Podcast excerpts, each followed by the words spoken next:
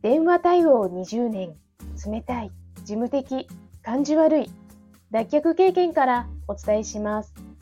話し方、印象改善アドバイザー、久美です。このチャンネルでは、話し下手な事務職ウーマンがビジネスで信頼を勝ち取る話し方や印象改善のコツをお伝えしています。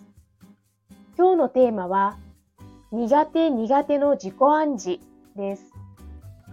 話し方のお悩みを伺っていると、人前で話すのが苦手でとか、昔から声も小さくて早口になってしまって苦手意識があるんですというお声をいただきます。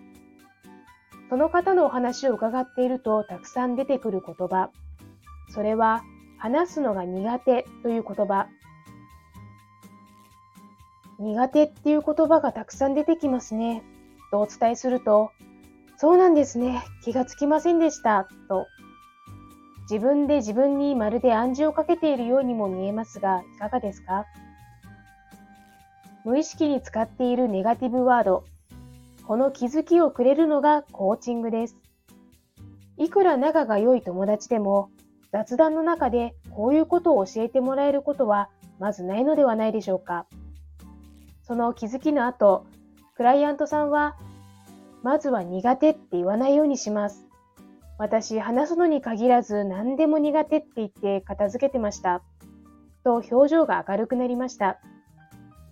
これが気づきからの行動につなげるという流れです。あなたも体験してみませんか？あなたの強み発見コーチング60分無料モニターさんを募集しています。私からの質問や傾聴、承認という勇気づけや後押しで一緒にあなたの強みを考えてみませんか？詳細はプロフィール欄をご覧くださいね。それではまた。